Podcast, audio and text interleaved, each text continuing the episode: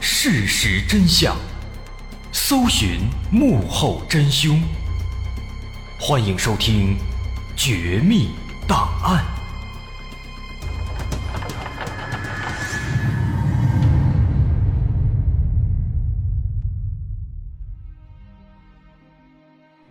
还原事实，探索真相。欢迎继续关注《绝密档案》，我是大碗。之前咱们提到，在这段诡异的视频当中，乔尼和网友们发现了大量的奇怪的线索，这些线索似乎都和病毒有关系。不过，随着破解进程的推进，很快大家发现，不光是病毒，这个视频它又跟政治扯上关系了。之前提到，视频里戴着鸟嘴面具的男子曾经摆了一个奇怪的动作，他举起右手，张开手掌，手掌中间有一个类似眼睛的小玩意儿在忽闪忽闪的发光闪烁，并且一直持续了将近一分钟。那么这样的一个情形，有的网友就发现啊，这个眼睛的闪烁频率看起来很像是摩斯电码。于是网友们。就赶紧把这个闪烁频率记录下来，之后用摩斯电码进行解密，最后发现果然得到了一条信息。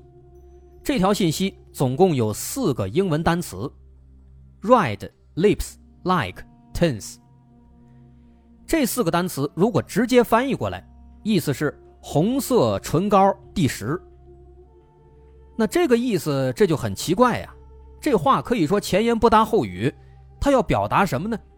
红色唇膏第十，这什么意思呢？不过很快有网友就发现啊，这句话他不应该这么翻译，因为这是一句被打乱的句子，句子里面的单词和字母的顺序都被打乱了。那么把各个字母和单词的顺序做了调整之后，一个新的句子就出现了：Kill the president。杀死总统。那这句话听起来这就有点味道了。难道说这个视频里隐藏的是一些恐怖行动的秘密吗？杀死总统，要杀的是哪个国家的总统呢？很快有人发现啊，他们要杀的好像是美国总统。为什么呢？因为乔尼在视频的第二十七秒发现了一串。更加隐蔽的字符串，这串字符出现在视频里的窗户上，这字符是淡淡的灰色，而窗户外面的景色刚好也是灰色，所以很难辨别。于是大家赶紧对这串字符进行翻译，最终翻译出来，发现得到了两个数字，一个是三十八点八九七七零九，一个是负七十七点零三六五四三。那么这两个数字这是什么意思呢？有人提出说，这可能是地理坐标，北纬三十八点八九七七零九度，西经七十七点零三六五四三度。这确实合理，北纬确实是正数，西经是负数。而且网友们把这个坐标放到地图当中之后，发现这个坐标所在的位置是美国华盛顿的。宾夕法尼亚大街一千六百号，而这个地方正是白宫。而且与此同时，在视频中的其他字符串里，网友们陆陆续续的翻译出了很多句子，这些句子好像全都指向了美国，比如说“美国将会燃烧”“雄鹰将会死去”等等这些充满了暗示性的句子。到这个时候。很多人都开始猜测，难道说这个视频它真的是某个恐怖组织制作的吗？他们的目的真的是要刺杀美国总统吗？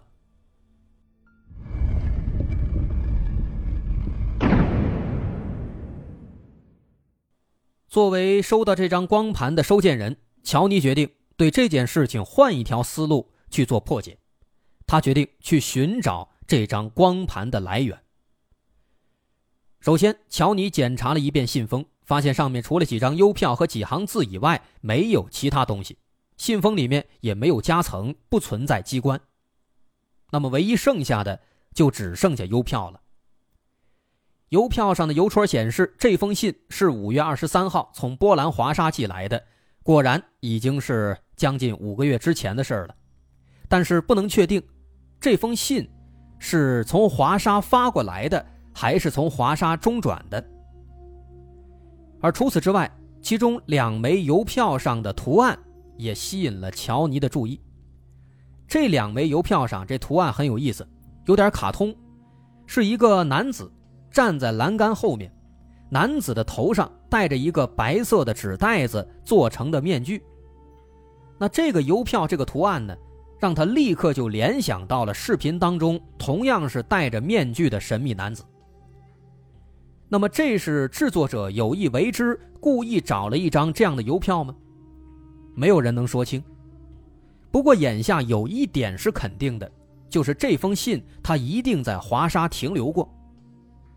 所以说，要想查清真相，也许只有亲自去一趟华沙，才能有所进展了。而这次动身，热心的网友们也帮了大忙。在几名波兰网友的帮助下，他们在波兰华沙展开了一次探索之旅。这次探索的目的是尝试找出视频中的拍摄地点。从视频中可以看到，拍摄地点是一处破败的房子，房子外面有大量树木，看起来像是一栋废弃的楼房或是别墅。于是，他们首先打开谷歌地图，尝试在里面搜索“废墟”“废弃的庄园”等等关键词，然后再在地图里逐一检查这些搜索结果。而没想到，最后啊，还真被他们给找到了。在排除了几十个地点之后，最终他们发现视频的拍摄地点其实是在华沙的偏远郊区的一座废弃的精神病院。这个精神病院。名字很长，咱们把它简称叫做扎克德拉精神病院。那么这个精神病院呢，来头也不小。据说当年纳粹时期，这个地方关押一些犹太的精神病人，而且这里的病人据说都遭受了非人的虐待。那么了解了这个地方的历史具体坐标之后，这些人就来到了这个精神病院，在这里，他们一间屋子一间屋子挨个寻找。最终在二楼找到了视频的拍摄地点，这是一个破败的病房，能看到无论是墙上的涂鸦还是窗户外面的树木，都和视频里面是一模一样的。这个发现让大家非常开心，至少现在视频的拍摄地点找到了，这说明这个制作者肯定也在华沙，那么距离真相。应该也就不远了，但是我们要说的是，他们显然低估了这整件事情的复杂程度。在探险队寻找拍摄地点的同时，有一些网友发现了一些让人哭笑不得的线索。之前咱们提到，在音频的频谱图像中发现了一些可怕的图案，图案里有一些被捆绑的女性。她们蜷缩身体，看起来非常痛苦。而那些神通广大的网友们，最终就找到了这几名图片当中的女性。但是，这张图片的真相让人哭笑不得。这张隐藏在音频频谱图中的恐怖图片，其实来自一部恐怖电影和一张新闻照片。在这张图像中，其中两名女性是著名的凶杀案件波士顿扼杀者案件当中的受害者。案发当时的新闻上有相关照片，而照片当中正是这两名女性。而图片中的另外几名女性来自一个恐怖电影，叫做《兔子的游戏》，是电影当中的剧照。那么，所以说这张隐藏在音频频谱图像当中的图片其实是剪辑出来的。并不是说视频拍摄者他真的杀了人。不过此时线索挖掘到这儿，大伙儿对于这个视频的制作者的身份是更加的迷惑了。毕竟一开始很多人猜测这是一个恐怖分子，但现在看起来好像又不是了。他要表达的到底是什么呢？之前咱们提到这段视频，其实早在五个月前。就在视频网站上被人上传过了，只不过因为那个人他的粉丝数量很少，所以没有人注意。这个当时上传视频的这个人，他的昵称是一堆没有什么意义的英文字母啊，A E T B X，那这也不是什么单词，也没法念，所以呢，咱们给他起个外号，咱们就叫他上传者。毕竟这个视频早在五个月之前就让他上传过了。那么眼下这个情况呢，线索纷繁复杂，大伙儿就把注意力转移到了这个上传者的身上。说为什么这个上传者早在五个月之前他就已经有了这个视频呢？并且还把视频的标题和简介写的那么神秘啊，用这个二进制编译写了一串零和一，让人们来破解。那么会不会这个上传视频的上传者他就是视频的制作人呢？于是很多人就给这个上传者发消息，问他知不知道什么情况。但是上传者却表示。这视频呢，也不是他做的，是他的一个女性朋友之前在西班牙旅游，在一个公园的长椅上发现了一张光盘，光盘里面就是这个视频。那因为这个上传者他也懂一些电脑知识，所以这个女孩就把这个视频发给了上传者。那上传者在看完之后，认为这个视频呢确实很神秘，可能是一个谜题。于是就给他又上传到了视频网站里，并且他还利用自己掌握的二进制的零和一的编码，也编了几句谜题作为视频的标题和简介，以此来渲染气氛。那么其实说白了，这个上传者他就是一个闲的没事干，在这往里添柴火，在这添油加醋的。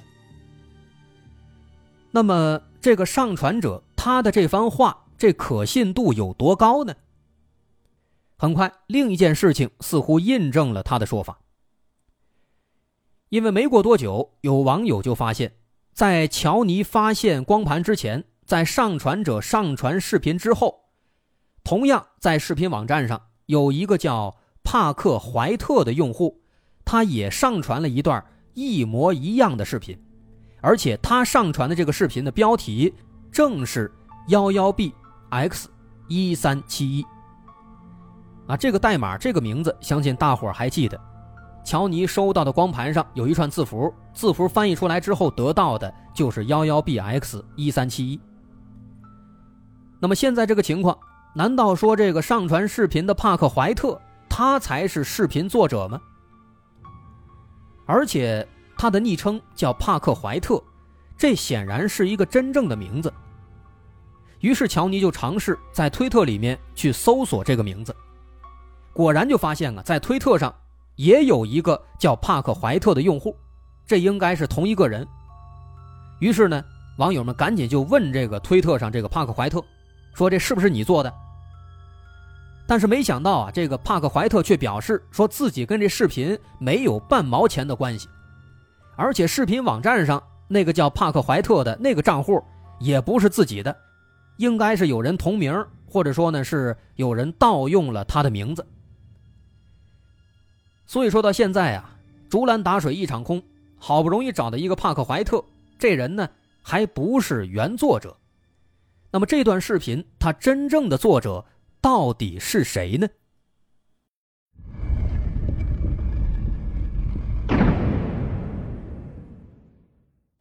这件事情的发展可以说是越来越有意思了，因为就在这个时候，戏剧性的一幕再次出现了。在推特上有一个叫做帕克华纳怀特的用户突然出现。这个帕克华纳怀特他说自己是视频的作者。为了证明自己所言属实，他拿出了拍摄的时候所戴的鸟嘴面具和那个像眼睛一样的会闪烁的小灯。他还特意穿上那个黑色衣服，戴上鸟嘴面具，还来了一个自拍，证明确实这事儿是自己干的。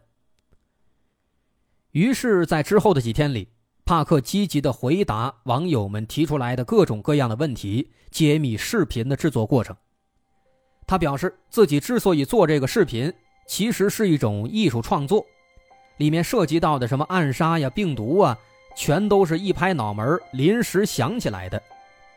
至于说为什么把光盘寄给乔尼，是因为他偶然间得到了一张乔尼的名片，发现乔尼这小伙子精通计算机，于是呢就打算考验一下乔尼，仅此而已。啊，这就是这个视频的真相。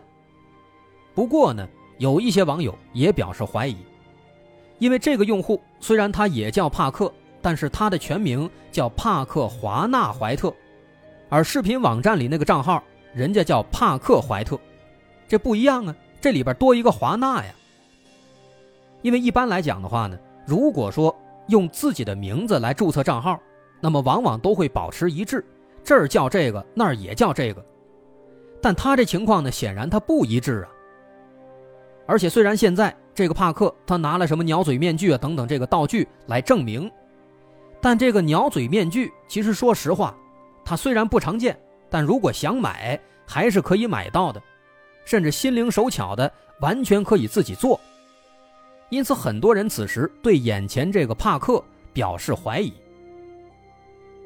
那为了让大家相信自己，这帕克他又拿出了一个新的证据，这个证据证明力很强，是光盘上的生产编号。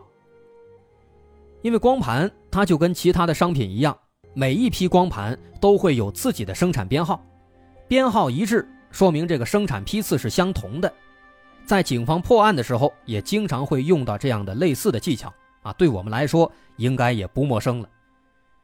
那为了证明自己确实是作者，这个帕克呢就拍了一个照片，照片上是一张跟乔尼收到的一模一样的黄色光盘，光盘的内圈边缘有一串生产编号，这一串编号经过乔尼比对，的确是同一批次生产出来的，说明这张光盘确实是帕克寄给他的。由此可以说，帕克的身份。基本就实锤了，而且比较有意思的是什么呢？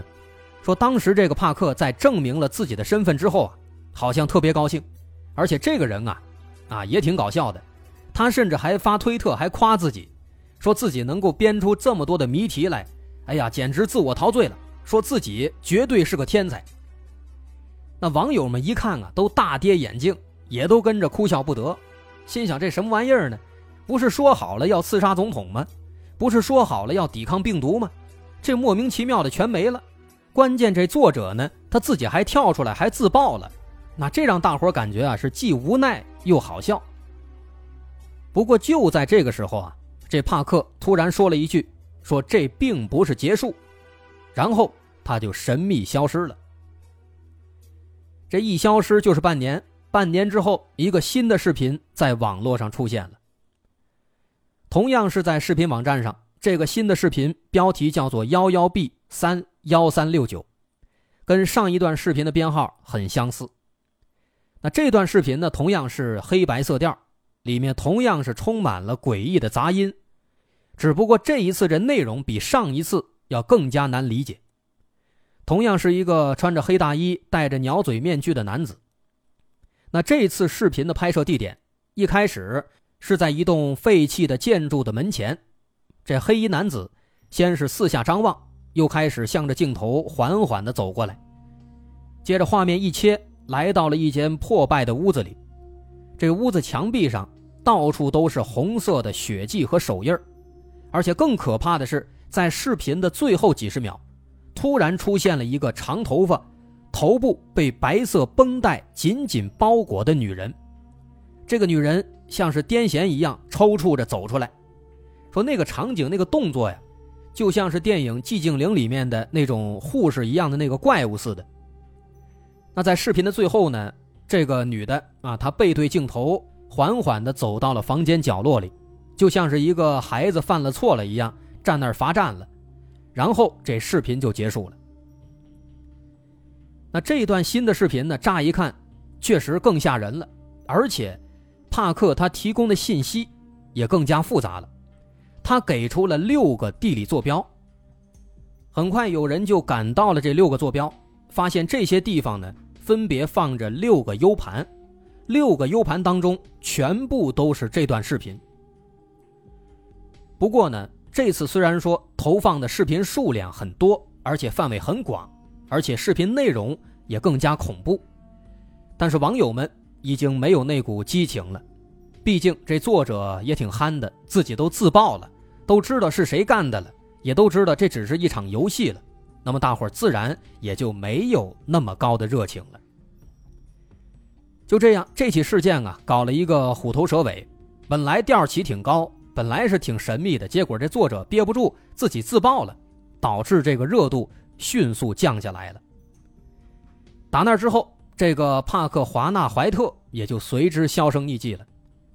其实，如果他能多忍一会儿，就像禅三三零幺一样，也许这件事情会变得更加精彩，也许又是一场轰动全网的解密大行动。但是，这都只是如果了。好，这件事儿咱们就说到这儿。我是大碗。这故事呢，有一些配套的视频和图片资料。如果您想看，关注我们的微信公众号，微信搜索“大碗说故事”，点击关注，在后台回复关键词“神秘光盘”，可以查看本期的图片资料。好，今天就到这儿，我是大碗，咱们下回再见。